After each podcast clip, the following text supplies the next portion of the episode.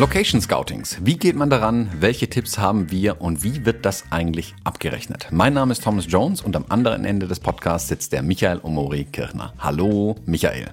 Hallo, Thomas. Michael, Location Scouting, das klingt super spannend und irgendwie auch direkt nach Hollywood und klingt nach einer ganz tollen Tätigkeit. Machst du viel Location Scouting und was ist Location Scouting überhaupt? Ja, ich, ich setze mir dann auch immer so eine Scout-Mütze auf und dann gehe ich inkognito. ja, Location Scouting also vorher anschauen, wo, wo man äh, später fotografieren möchte, ist häufig sinnvoll, wenn man noch nie dort gewesen ist, um wirklich zu gucken, was ist vor Ort für eine Situation, äh, was ist für eine Lichtsituation, ähm, wo kommt man einfach hin, wo kann man das Auto hinstellen, wo ist es auch erlaubt zu fotografieren, wo hat man Schwierigkeiten und also diese Dinge. Deswegen mache ich es häufig so, dass ich ähm, manchmal auch wirklich un geplant irgendwo lang gehe und dann so ein paar Bilder mache und sage, Mensch, hier könntest du mal ein Shooting machen, damit ich mhm. dann beim nächsten Mal, wenn ich ein Business-Shooting zum Beispiel habe und eine gute Location brauche, dann einfach in mein Archiv greifen kann und äh, da was Passendes rausfinde. Mhm. Ja, guter Tipp. Also wirklich Location scouten, wenn man es eigentlich nicht braucht, mhm. sondern wenn man kann. Also wenn man irgendwo mal unterwegs ist, mal sich wirklich umschauen, wenn man eine schöne Location sieht und sich denkt, hm, das könnte für Business sich eignen oder bei den Hochzeitsfotografen, wenn ihr irgendwas seht, was verkehrsgünstig liegt und gut aussieht, notiert euch das. Das kann einem durchaus hin und wieder mal den Hintern retten. Das habe ich auch schon äh, so gehabt, dass ich wusste, ah, ich kenne eine Raststätte. Das wirkt erstmal nicht nach viel, aber glaubt mir, die sieht gut aus auf Bildern. Ähm, da gibt's ganz schöne Möglichkeiten. Ja, also Location Scouting gibt's ja auf äh, zweierlei Wegen ähm, und ist, glaube ich, für jede Sparte in der Fotografie auch anders. Das war eine Hörerfrage, die mich erreicht hat vom Udo. Ähm, Udo macht hauptsächlich Porträtaufträge von Künstlern, Musiker, Schauspieler, Schriftsteller, hin und wieder auch mal der gelegentliche Businesskunde. Aber es geht hauptsächlich um ähm, Porträtarbeiten im, äh, für Künstler. Was natürlich dann die Locations schon, ich will nicht sagen einschränkt, aber bestimmte Locations ähm, favorisiert einfach.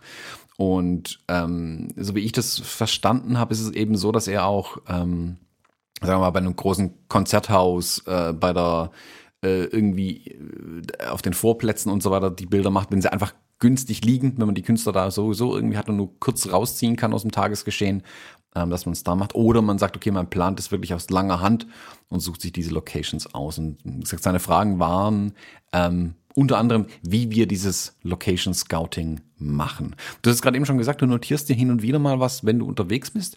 Wenn du jetzt einen konkreten Auftrag hast und der Kunde sagt, ähm, ich brauche ein Business-Porträt zum Beispiel, ähm, das Ganze soll draußen stattfinden, damit es irgendwie ein bisschen ja, offen, freundlicher wirkt. Ähm, hast du dann Locations, wo du sagst, Kunde, fahr bitte 50 Kilometer zu mir oder sagst du, ich fahre zu Ihnen und ich kenne da eine Location und du suchst die dann erst noch? Das gibt's beides. Also gerade zufällig heute Morgen, fünf Minuten vor unserem äh, vor, äh, vor unserer Podcast-Aufnahme hatte ich einen Kunden am Telefon, mhm. Business-Shooting, und der hat dann eine ganze Menge Ideen gemacht. Der arbeitet in einem großen Konzern und er hat dann gesagt, Mensch, wir haben da so ein tolles Gebäude mit, mit Glasfassaden, tollen Aufzügen, das sieht echt stylisch aus, Licht kommt viel rein von draußen, da können wir das super machen und ich besorge dir eine Zugangsberechtigung und einen Parkausweis und dann können wir das dort machen. Mhm. Das ist natürlich ideal. Ne? Das heißt, äh, natürlich haben nicht alle Kunden auch das Auge dafür, ob das tatsächlich mhm. gut ist. In dem Fall ist es so, er hat mir dann von seinen Hobbyfotografen-Ambitionen, nee, nee, Quatsch, der arbeitet sogar nebenberuflich auch als Fotograf ähm, und also kann das von daher einschätzen. Ähm, häufig ist es so, dass man von Kunden Locations vorgeschlagen bekommt, die dann doch nicht ganz so geeignet sind, weil das Licht ähm, nicht so das Wahre ist. Da achten die meisten Leute halt nicht so richtig drauf. Mhm. Und, oder weil die Hintergründe dann doch nicht so cool sind, wie das versprochen wird. Deswegen selber vorher anschauen ist schon ganz hilfreich. Mhm. Ja, ich mache das zum Beispiel mit meinen Brautpaaren nach wie vor so, dass ich die zum einen frage, also gibt es Locations, wo ihr unbedingt hin möchtet, weil die da irgendwie eine persönliche Verbindung irgendwie zu den Orten haben. Und ich sage aber auch, wenn ihr um die Location rum, um die Kirche rum, wo auch immer ihr seid, äh, wo die Hochzeit sich abspielt, was Schönes seht, in ganz großen äh, Anführungszeichen, fotografiert mir das einfach, schickt mir das irgendwie per WhatsApp, per E-Mail, wie auch immer. Ich bewerte das dann nochmal aus Fotografensicht, weil wie du sagst, ähm, die Kunden, die Laien sehen es einfach anders. Die sehen es mit anderen Augen, als wir es sehen. Die sehen vielleicht irgendwie einen schönen Hintergrund. Ich weiß aber, da hat es drüber kein Dach und nichts, da knallt mir die Sonne drauf. Also brauche ich entweder einen riesigen Abschatter oder muss auf schlechtes Wetter hoffen. Beides nicht ideal. Ähm, und dann kann man nochmal drüber reden. Aber man hat zumindest eine, bekommt ja manchmal auch eine Idee dadurch tatsächlich, wenn man von einem Kunden Input kommt, was er sich vielleicht vorstellt. Also es ist nicht nur die Location, um die mir da, um die mir es da manchmal geht, sondern auch ein bisschen ähm, den Geschmack abzuklopfen meiner mhm. Kundschaft tatsächlich. Mhm. Während der eine vielleicht mir nur Bilder schickt von hier einer Ziegelwand, da einer Holzwand ähm, und äh, hier irgendwie vor grünem Gebüsch, dann weiß ich, okay, der will irgendwie was Organischeres haben, mit dem brauche ich jetzt nicht vor Stahl und Beton stehen. Der andere schickt mir nur Stahl, Beton und Glas und dann weiß ich, ah, okay, in die Richtung mhm. muss ich gucken. Also mhm. kann man für beides verwenden. Und dann muss man natürlich selbst hergehen ähm, und die Locations aussuchen. Ich habe ich hab in Stuttgart ein paar ähm, sichere Dinger, wo ich weiß, da funktioniert es immer irgendwie. In den Großstädten ist es oft auch relativ einfach tatsächlich. Und hier auf dem Land draußen bei mir ähm, habe ich auch ein paar Sachen, wo ich weiß, die funktionieren. Die schlage ich dann immer vor, also sowohl für die Business als auch für die Hochzeitsgeschichten. Ähm, da suche ich nicht mehr ganz so oft. Wenn ich aber natürlich irgendwo bin, ähm, wenn viele Personen fotografiert werden sollen, fällt es meistens flach, dass man die irgendwo hinkarrt, um die Bilder zu machen. Dann muss man relativ stark vor Ort suchen, also wirklich um das Firmengebäude rum dann tatsächlich schauen.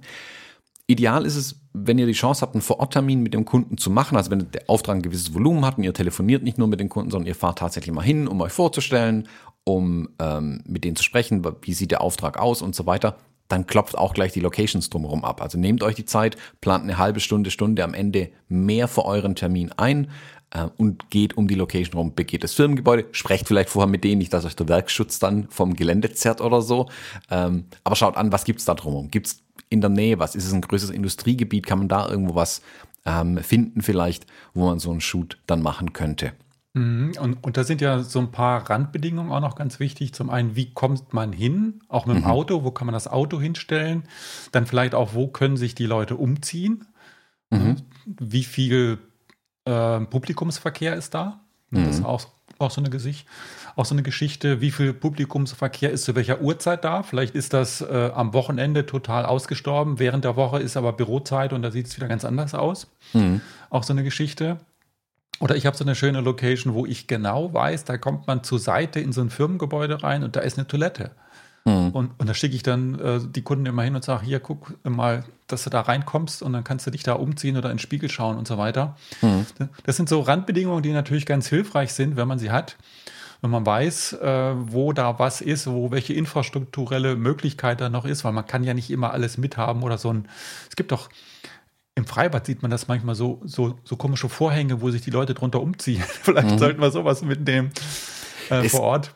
Ja, es gibt ja tatsächlich so, das habe ich schon mal gesehen. Also ich habe selber so ein Ding nicht, ähm, so eine Art wie die Reflektoren, die man einfach aufklappt, dann springen die auf unter Spannung. Gibt es das gleiche auch als Umkleidekabine? Ich habe das kürzlich mal, so ja, ja. ja mhm. Wahnsinn. Ich habe das kürzlich mal bei einer Veranstaltung, bei einer Kundenveranstaltung gesehen. Ähm, die hat ein Zelt aufgebaut. Das war eine 50 Jahre Jubiläumsfeier. Und ich bin da ja auch Backstage rumgerannt und der Moderator, der durch den Abend geführt hat, der lief anfangs einfach in Jeans und T-Shirt rum.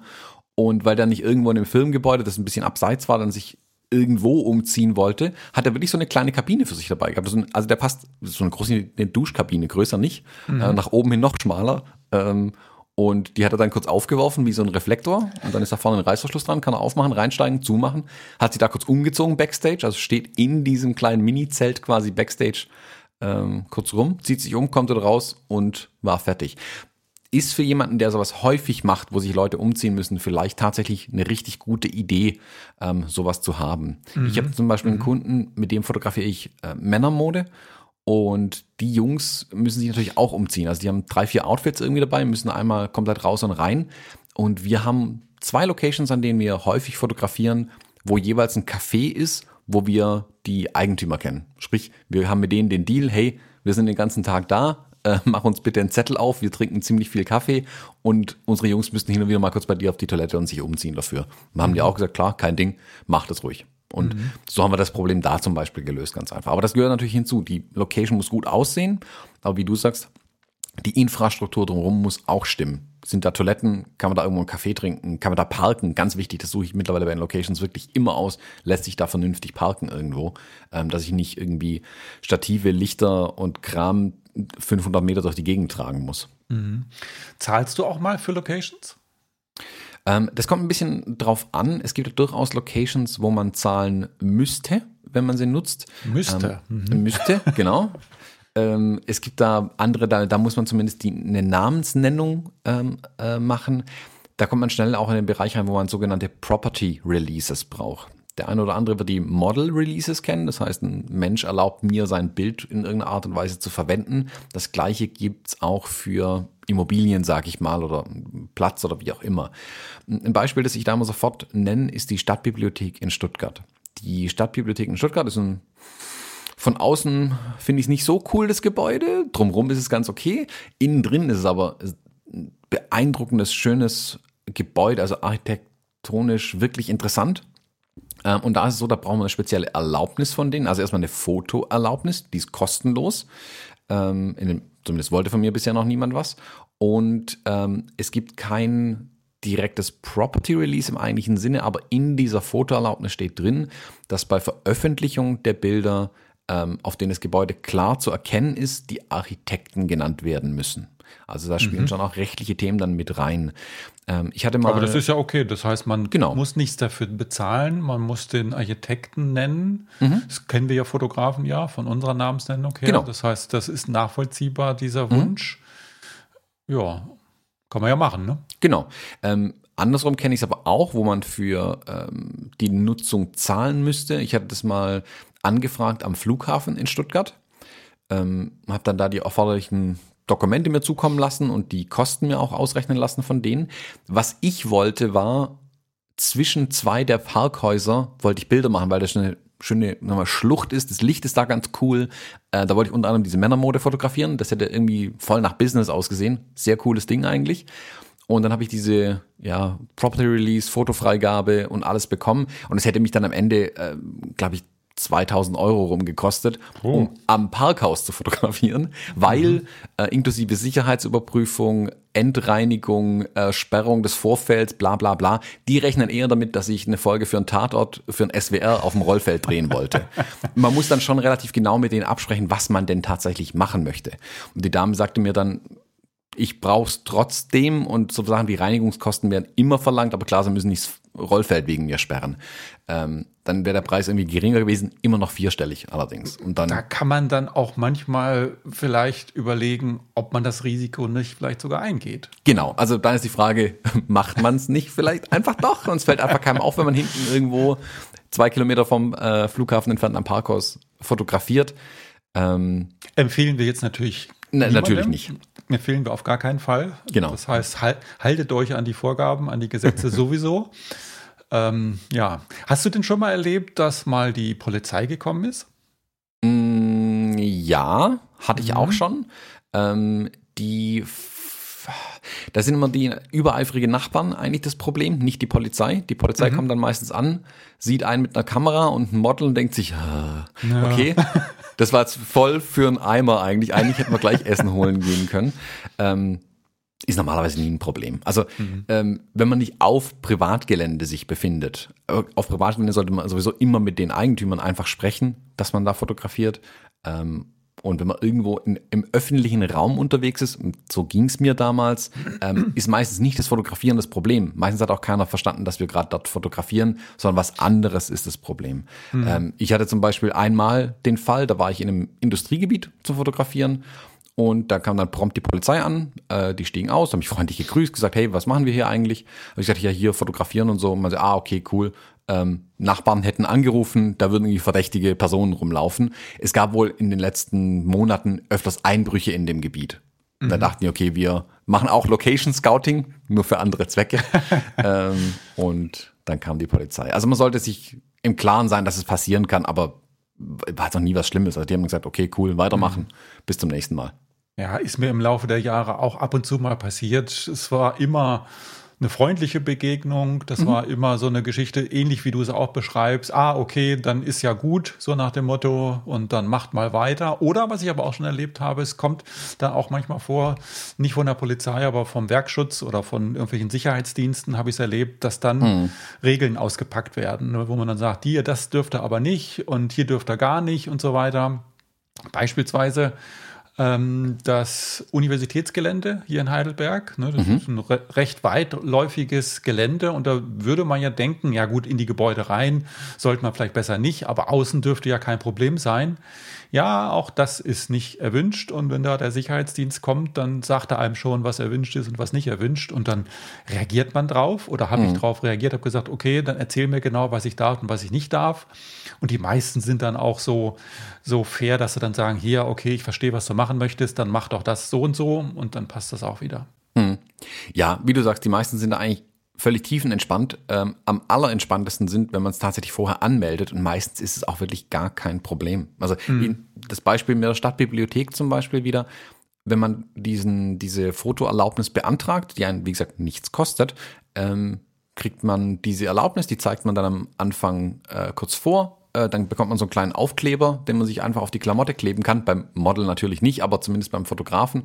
Und wenn ein die ähm, Sicherheitsleute in der Stadtbibliothek dann sehen, dann gucken die schon, ah cool, da den Kleber drauf, braucht man gar nicht hinlaufen, ist alles dufte. Also mhm. vorher organisieren erspart euch viel, ja nicht Zwischenfälle, aber Störungen in eurem Ablauf, sage ich mal, während dem Shooting, dass man dann nicht jetzt irgendwie eine halbe Stunde lang dann erklären muss und am Telefon irgendeine E-Mail rauskramen muss und guck mal, ich habe mal gefragt oder so.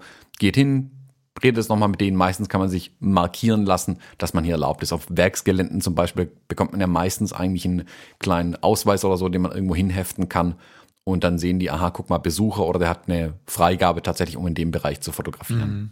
Ja, so eine Vorabgenehmigung ist halt umso wichtiger, je wichtigere Kunden man dorthin mitnimmt. Wenn du jetzt, ich sag mal, fünf, fünf hochbezahlte Manager irgendwo hinbestellst, um da zu fotografieren und dann kommt hinterher jemand und sagt, hier darfst du das aber nicht, ihr müsst woanders hingehen, mhm. das ist dann richtig doof. Das ist dann nicht professionell. Das heißt, das muss man wirklich vorher klären.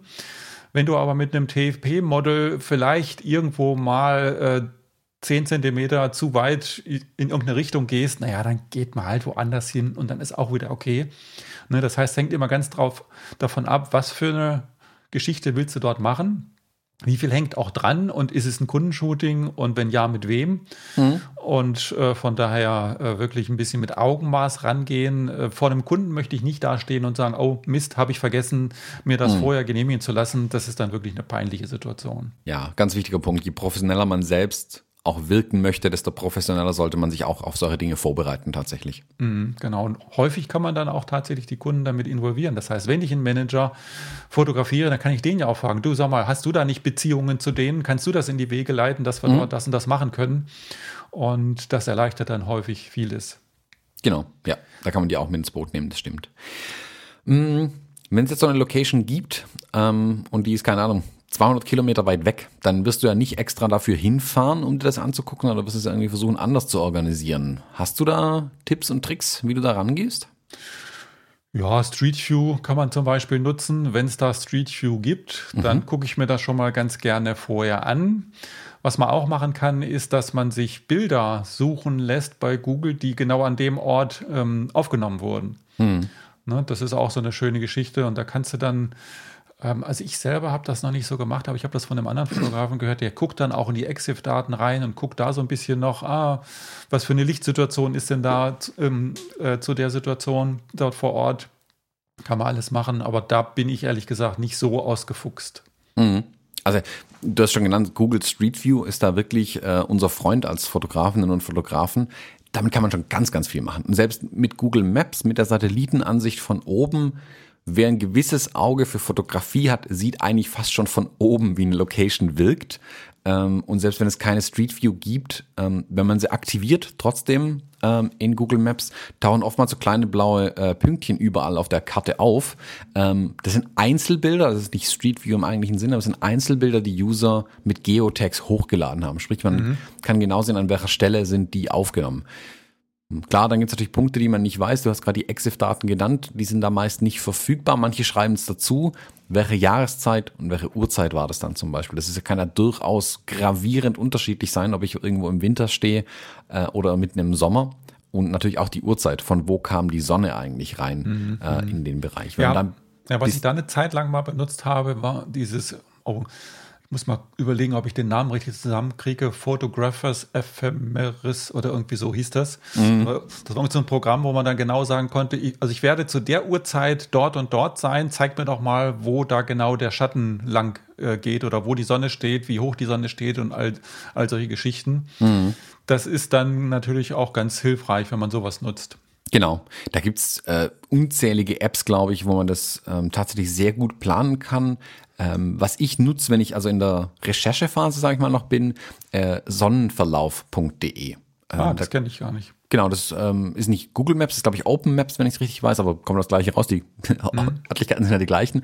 Ich suche mir das dann da wieder raus und da sehe ich dann wirklich, ähm, ich kann die Uhrzeit und das Datum einstellen, also Monate im Voraus planen quasi und die Uhrzeit einstellen, dann weiß ich von, wo kommt denn dann genau die Sonne.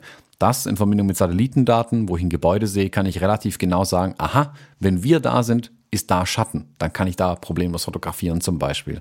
Also mit sowas lässt sich das tatsächlich sehr gut planen dann auch. Und auch ganz wichtig, man sieht, wann also die, den Sonnenaufgang, Sonnenuntergang, wenn man damit irgendwie spielen möchte, lässt sich natürlich damit auch ein Stück weit planen. Mhm, mh. Wobei, also ehrlich gesagt, äh, man kann das mit dem Plan auch übertreiben manchmal, äh, wie soll ich sagen, bin ich dann vor Ort und dann sieht das doch ein bisschen anders aus, als ich eigentlich gedacht habe. Und dann entscheidet man sich vor Ort ein bisschen um. Hm. Das heißt, es ist halt auch immer wichtig, vor Ort wirklich das Auge für die Location zu haben, das Auge fürs Licht vor allen Dingen auch zu haben und dann vielleicht auch mal kurzfristig sich dann doch umzuentscheiden. Kommt durchaus vor. Hm. Ja, ich glaube schon, man sollte reagieren ähm, bei sowas auch. Also man sollte nicht, sich nicht komplett auf die Planung verlassen. Ähm, sondern sollte auch immer noch äh, Möglichkeiten haben, dann auszuweichen irgendwie. Äh, für manche Sachen, also Sonnenuntergang ist für mich eigentlich auch nur wirklich bei den Hochzeiten zum Beispiel wichtig, dass ich ungefähr weiß, wann an der Location die Sonne untergeht und selbst dann muss ich wirklich vor Ort nochmal hingehen und gucken, okay, sind da Berge außenrum, weil so ein Berg macht gern mal eine Stunde Unterschied mhm. ähm, oder wenn die Location umringt ist von hohen Bäumen direkt, macht auch einen riesen Unterschied, wann dann die Sonne oder das Licht ähm, weg ist. Also mhm. Ja, man sollte seinen, seinen kleinen Werkzeugkoffer an Möglichkeiten trotzdem nicht ausschalten oder nicht äh, im Auto lassen, sondern immer dabei haben und sich überlegen, okay, wie sieht's dann tatsächlich dort auch aus? Absolut, ja. Hm, was da eine ganz gute Hilfe auch tatsächlich noch ist, weil du das vorhin genannt, ähm, diese Gelegenheitslocations, wo man sagt, oh, guck mal, das sieht eigentlich gar nicht schlecht aus, vielleicht kann ich das mal irgendwie brauchen. Ähm, ich schnapp da einfach mein Telefon, das ist die Kamera, die ich auf jeden Fall greifbar habe, schieße da ein paar Bilder davon und pack das Ganze dann in eine Evernote-Notiz. Ähm, ich habe da so eine Hassliebe mit dem Tool Evernote. Ähm, Dafür finde ich es aber tatsächlich genial, weil in Evernote kann ich der Notiz auch ein Geotag zuweisen. Sprich, ich kann mhm. später auf einer Karte die Notizen wiederfinden, kann also sagen, guck mal, zum Beispiel Heidelberg, zoome ich mir rein, ah, da bin ich mal gestanden, da bin ich mal gestanden, da bin ich mal gestanden. Das waren wohl alles scheinbar interessante Locations und kann mir die Bilder da dazu wieder anzeigen lassen und mhm. habe mir mhm. vielleicht sogar eine Notiz entsprechend dazu gemacht. Wenn du eine Hassliebe zu Evernote hast, ähm, hatte ich auch mal habe ich mittlerweile überwunden, weil ich Evernote nicht mehr nutze. das beschreibt meine Hassliebe ziemlich gut. sondern einen Mitbewerber, mit dem ich jetzt sehr zufrieden bin. Ja, mit was arbeitest du? Das Ding nennt sich Notion.so. Notion. Notion.so.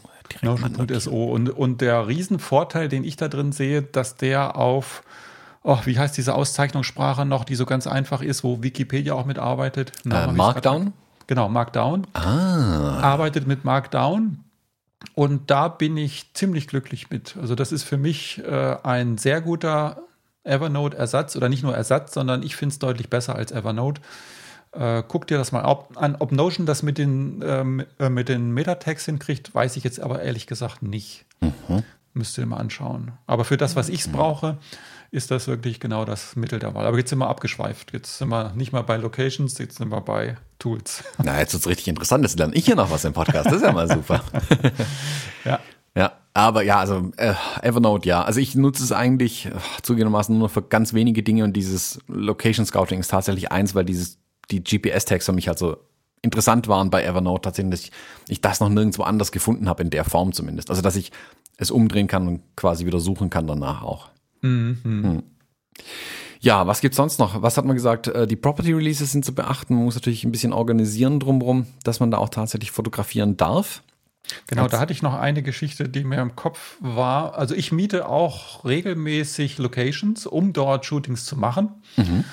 Ähm, kosten auch nicht so wahnsinnig viel. Was wir häufig machen, ist, dass wir so in, in äh, coolen Locations wie Gründerzentren, äh, Coworking Spaces und so weiter, dass wir da einen Besprechungsraum mieten. Mhm. Den Besprechungsraum dann aber häufig für, äh, für die Umkleide nur nutzen, so als, so als Standort quasi, um sich dort umzuziehen. Dann reicht das auch, dann reicht auch das kleinste Besprechungszimmer, mhm. was relativ günstig ist und dann, wenn wir das vorher absprechen, im restlichen Gebäude uns dann bewegen. Mhm. Und da, wie gesagt, in dem, wo ich jetzt öfter gewesen bin, in Mannheim, in so, in so einem Zentrum, da habe ich dann ähm, aufgepasst, da stand in dem Mietvertrag drin, dass man eben gerade nicht fotografieren darf. Ah, okay. Und dann habe ich gedacht, oh, dann ist das ja doch nicht geeignet, aber das bedarf da nur einem oder bedurfte in dem Fall nur einem kurzen E-Mail, wir wollen da fotografieren, ist das in Ordnung? Und dann wurde uns das äh, dann ausdrücklich bestätigen, ja, dürft ihr machen. Mhm. Aber, aber, wenn ich das nicht gemacht hätte, wäre dann auch doof gewesen. Das haben wir extra genau. gemietet und dann darf man nicht fotografieren. Also da genau hinschauen, was darfst du dort, wo darfst du es auch, nur in dem gemieteten Raum oder auch außerhalb, was sagen die anderen Mieter, die dort vielleicht unterwegs sind. Also solche Geschichten lieber vorher fragen, als hinter dumm gucken. Genau. Also gerade bei ähm, ich sag mal, öffentlichen Gebäuden, was ja ein Coworking Space mehr oder weniger auch ist, die haben oft auch öffentliche Bereiche irgendwie, muss man natürlich auch schauen, welche Passanten sind da die ganze Zeit unterwegs und so weiter. Deswegen machen die meistens erstmal pauschal ein Nein rein, eben um ihre anderen Mieter zu schützen, in Anführungszeichen, oder denen ihre Ruhe zu lassen. Und dann muss man eben nochmal direkt mit denen absprechen. Mhm. Ganz wichtig auch da, äh, vielleicht noch, was ich auch schon gehört habe, wenn man sich sowas wie ein Hotelzimmer zum Beispiel mietet ähm, für einen Shoot, ähm, oder sonstige Räumlichkeiten in Hotels. Da gibt es oftmals auch so Konferenzräume und solche Geschichten. Die Designhotels, nenne ich sie mal, die sehr viel Wert auf ihr Interieur liegen, äh, legen. Ähm, mir fällt da zum Beispiel Motel One ein, da kenne ich auch ein Beispiel. Die sind auch sehr strikt, äh, mhm. was die Erlaubnis von Fotografie angeht. Also eigentlich pauschal erstmal Nein, ganz mhm. großes Nein. Und die verfolgen auch tatsächlich alles, was ähm, Richtung Property oder Object Release geht, wegen ihren Design-Geschmacksmustern, die die auf kann alles man, einfach haben. Kann man ja auch nachvollziehen. Also wir haben hier in Heidelberg auch einige so Design-Hotels und ich kenne auch eine Geschichte von einem Design-Hotel hier in Heidelberg, wo der Besitzer dann wirklich wutentbrannt in das Zimmer gestürzt ist und dann festgestellt hat, dass dort ein Hardcore-Film äh, gedreht wurde. Yeah. Das fand er halt nicht so, nicht so genau. cool. Und das kann ich sowas von nachvollziehen. genau, und da, ich glaube, da sind die Hotels übervorsichtig geworden zum einen, ähm, was aber verständlich ist, also kann ich voll nachvollziehen. Deswegen da ordentlich vorher klar kommunizieren, was man machen möchte. Ähm, manchmal ist es dann gar kein Problem oder man bekommt eine klare Absage und dann weiß man aber auch, wo man dran ist. Dann sollte man es auch tatsächlich nicht versuchen, wenn man mhm. dann nicht nachher ja ein äh, bisschen blöd dastehen will. Wenn man da mit einem äh, mit einem Shooting ist und dann schmeißt dann der Manager raus. Das wirkt natürlich mhm. schlecht vor also, den eigenen Kunden. Also da auch noch ein, ein, ein Praxistipp. Fragt doch gerne mal in den Hotels nach einer Tagesmiete. Genau. Das, das, das heißt, ja man kann auch tagsüber mieten. Das ist jetzt nichts Anrüchiges wie ein Stundenhotel, sondern das ist, das ist äh, für, was weiß ich, für Geschäftsleute, die einfach während des Tages äh, so ein bisschen Ruhe brauchen oder auch für solche Zwecke. Ähm, dann kann man genau sagen, du, ich brauche das Zimmer äh, gerade eben nicht nachts, sondern ich brauche das von 11 Uhr vormittags bis 15 Uhr nachmittags. Könnt ihr mir da ein Angebot machen? Mhm. Und häufig steht das Zimmer halt zu der Zeit ohnehin leer und dann kann man das äh, für überschaubares Geld dann tatsächlich mieten, was häufig deutlich unter dem Übernachtungspreis liegt. Genau, genau. Also einfach auch da nachfragen, klären, das geht eigentlich ähm, besser als man denkt. Also ich habe letztens sogar eine Website gefunden, die sich darauf spezialisiert, wie tagesmiete.de oder ich weiß nicht genau, wie es hieß, vielleicht finde ich es noch, dann tue ich es in die Shownotes rein. Mhm. Aber es gab so eine Website, die sich genau auf solche Mietverhältnisse äh, spezialisiert hat. Ja, ja. Das habe ich auch schon gehört ähm, von jemandem, der ein Hotel hat. Ähm, eben weil die Geschäftsleute sowas suchen. Also geht es gar nicht um Fotoshooting, mhm. sondern dass tatsächlich einfach Geschäftsleute, wenn sie keine Ahnung, Flug verspätet sich, die haben jetzt irgendwie acht Stunden am Flughafen, äh, wollen da nicht in die Lounge, sondern irgendwie ihre Ruhe haben oder einfach vielleicht mal kurz ein paar Minuten sich aufs, äh, aufs Ohr legen nochmal. Die bleiben nicht über Nacht, sondern nur einen Tag über und da genau für sowas nutzen die das dann. Ja, genau. Also Bedarf ist da und das können wir als Fotografen dann auch nutzen. Genau, genau, das ist ganz gut. Jetzt haben wir da ja in so ein Location Scouting relativ viel Aufwand vielleicht reingesteckt tatsächlich und das war auch die finale Frage, äh, die Udo mir gestellt hatte inwieweit wir so ein Location Scouting denn dann unseren Kunden abrechnen. Machst du das? Wenn ja, wie? Also wenn es tatsächlich spezieller Kundenwunsch ist, was Außergewöhnliches zu bekommen, was ich auch für den Kunden tatsächlich dann raussuche, dann würde ich es tun anhand des Konjunktivs hörst du schon raus, dass das äh, selten passiert. Mhm. Meistens ist es halt so, dass ich, äh, wenn ich scoute, dann grundsätzlich einfach so meinen Pool erweitere, dass ich sage, du, wenn, wenn ich mal wieder irgendwas habe in der Richtung, dann kann ich das quasi rausziehen und dann ist kein direkter Kundenbezug da und dann rechne ich das auch nicht ab. Dann ist das in meinen horrenden Shooting-Honorar schon mit drin. ähm, aber jetzt so ganz speziell, dass ein Kunde gesagt hat, du, ich möchte das und das haben, scoute mir mal ja, ganz selten. Kam ganz selten mal vor. Ich habe tatsächlich auch äh, mal, weil ich irgendwie das Keyword Location Scouting auf meiner Website irgendwo stehen hatte, eine Zeit lang mal regelmäßig Anfragen von, von Filmagenturen bekommen, die mich als Location Scout tatsächlich beauftragen wollten. ähm, dann habe ich aber festgestellt, dass ein Location Scout nicht richtig viel Geld bekommt für das, was er dort tut. Und dann habe ich diese Karriere schnell wieder beendet. Schade, kann ich meine Notiz hier direkt durchstreichen. nee, die wollten dann, ach, was weiß ich, also die wollten wirklich ganz, ganz wenig Geld dafür zahlen, dass ich da mhm. rum, äh, rumgucke und äh, für die das vorbereite. Und habe ich gesagt, du, das lohnt sich für mich nicht. Mhm. Ähm, also von daher, nee, meine Karriere als, als Location Scout ist nur sehr kurz. Sehr kurz gewesen. sehr kurz gewesen, ja.